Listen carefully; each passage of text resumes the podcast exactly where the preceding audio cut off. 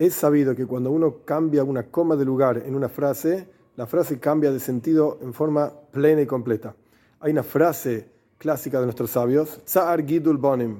Tsar significa sufrimiento. Gidul de la palabra Godel, grande, es decir, sufrimiento del crecimiento, de la crianza, Bonim, de los hijos. Es difícil criar hijos, chicos chiquitos, problemas chiquitos, chicos grandes, problemas grandes, etcétera, etcétera. Pero cuando uno cambia la coma de lugar en la misma frase, surge un concepto totalmente diferente. Tsar Gidul, el sufrimiento del crecimiento, el sufrimiento del propio crecimiento y desarrollo personal, Bonim, es a través de los hijos. Es decir, los desafíos con los que nos vemos enfrentados en la crianza de nuestros hijos, en realidad son herramientas a través de las cuales uno mismo crece personalmente en su relación con Dios, consigo mismo y con sus propios hijos.